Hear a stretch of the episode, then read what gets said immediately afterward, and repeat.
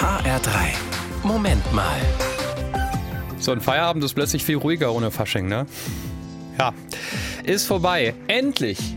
Sagen die einen, denen Fastnacht eh zu laut und zu feucht fröhlich war. Die anderen trauen der lustigen Zeit nach und vor allen Dingen stecken wir jetzt in der Fastenzeit. Wichtige Zeit für die Christen. Steffen Jahn von der Katholischen Kirche.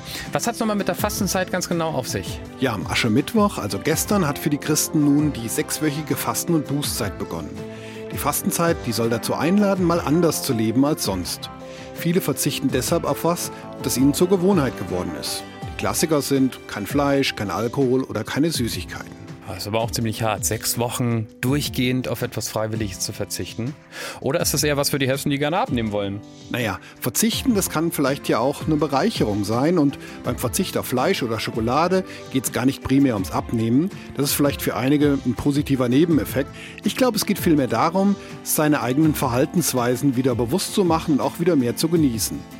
Und beim Fasten im christlichen Sinn, da lässt man was weg, um mehr zu bekommen. Also mehr Konzentration auf Gott. Vorbild dafür ist Jesus. Er hat ja auch 40 Tage in der Wüste gefastet, bevor er anfing zu predigen und zu heilen. HR